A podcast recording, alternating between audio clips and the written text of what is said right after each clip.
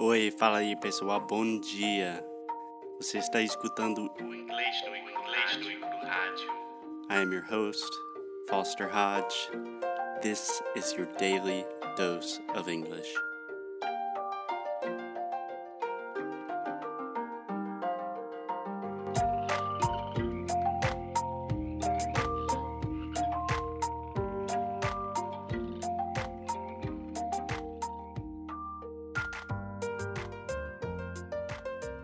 Hey, hey, Alexia, how are you doing? I am fine. What about you? I'm doing great. So, in the last episode, we talked about international relationships, long distance relationships, and we talked about all the good things. Today, we're going to get up close and personal and talk about the negative aspects of having an international relationship. Como tem aquela expressão em português, nem tudo são flores, não é mesmo? Yeah, it's not all roses, I think we say. And uh, wake up and smell the roses. That's a different phrase. Anyway, I hope this episode does not end in a big fight for us. So, do you want to start about one of the drawbacks or more negative aspects of having a long distance international relationship? yes, bad connection. So, with internet, of course. Internet connection. Yeah, bad internet connection. I thought I'm you were talking about our relationship connection. no, I'm sorry. No, no. What do I need to do? okay. Bad internet connection. So, back in Rio, I have net, right? Oh, Natchy. Get your And- shit together. Natchy. it's horrible. Um, I can't receive Foster's calls. It's always like missed call, and sometimes we can even have a long conversation, a long talk on the phone. Um, it's always super super ridiculous. And Foster is really bad with cell phone.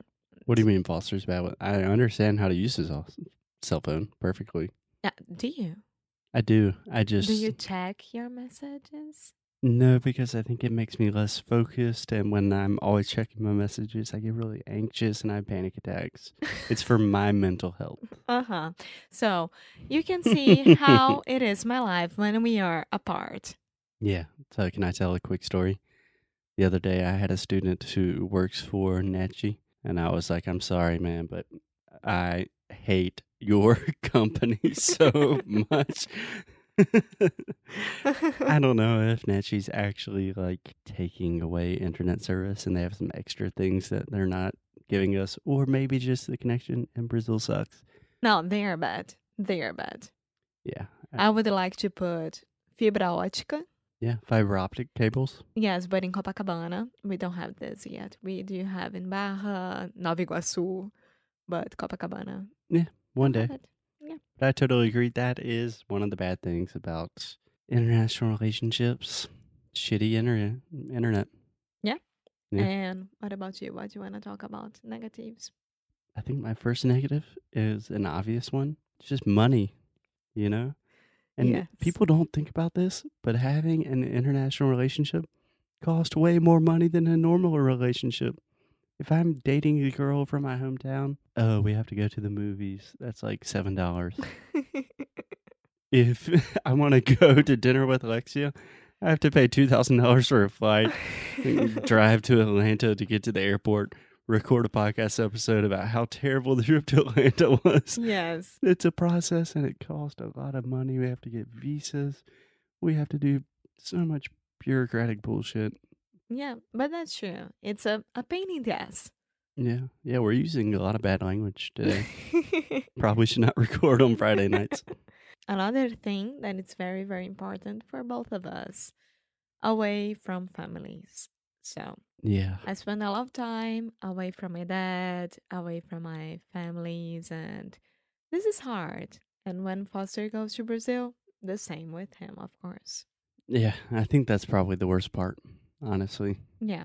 So for me personally, like I started traveling just when I finished university and I was a 20 year old kid. I went to Spain. I didn't think about the circumstances of how that affected my family relationships. And I didn't realize like how hard that was for my mom and dad having their kid in Europe in a different time zone. And now that I'm a little bit older, now I'm 28, I'm still an idiot, but I'm figuring things out a little bit more. Like, man, I just wish we could all be together, you know? Yeah, it would be a dream come true if everyone live in the same ci- in the same country. I'm not In the same country, yeah. the same city as at all. good lord. Yeah. That's one of the biggest sacrifices. Yeah, it is. But on a positive note, I think that the sacrifices that you intrinsically have to make from an international long distance relationship makes it so much deeper and so much more important. Because I have a lot of friends that are dating people in the US or they're like, in quotations, talking. It's like, hey, man, what would you really do for that girl? Would you leave your family for six months and spend $10,000 on travel and visa and stuff? Like, eh, no, we're not that serious yet. With international relationships, you don't have that choice. You got to make that choice right now, brother. That's true. But the good thing about like our families living outside the country that you are right now is that I can reach my dad through WhatsApp, FaceTime, whatever. It's the same thing when we are apart, but it's different. Technology has helped a lot. Yes, it if it was the letters age, I don't know if I would be able to do that. Oh, if we had to physically write letters back and forth saying, like, Dear Alexia, since we last talked, I have had deep feelings about that. That would, I don't know how it would work, but it'd be a lot more complicated. Yes. But we are here. And if anyone is going through a long distance relationship, Similar crisis, yes, feel free to get in touch. we are here. Crisis We hotline. understand here. English no crew. and it's easy if you want it. It's hard, but that's it. I think it's totally worth it. Yeah, yeah. So, Alexia, can I give another negative that is secretly a positive as well? Uh, Work. mm. So, in the first at least two, two and a half years of our relationship, you were working in Rio and I was working remotely. Oh my god, today has been one year that I got fired from Porta. Alexia tells Today. everything. Is it today, one year? Uh huh. Nice. Today. We have Fabio Porchat in Russia doing whatever he's doing. What's up, Fabio? Fábio foi o pé frio, tá? Que fez o Brasil perder da Bélgica. Ele tava no 7 a 1 e ele tava lá no estádio contra a Bélgica. Então, só pra deixar bem claro. Pé frio. We like Fabio. He's nice. It's But our new Mick Jagger. yeah. Yeah. We love Fábio. Yeah. So work on one hand is really bad because most people cannot have international relationships because they can't leave their jobs. Luckily, you were forced out of your job and I said, Hey Alexia, you're gonna do something crazy? Come work for me. And you're like, Hey, I don't have any other options.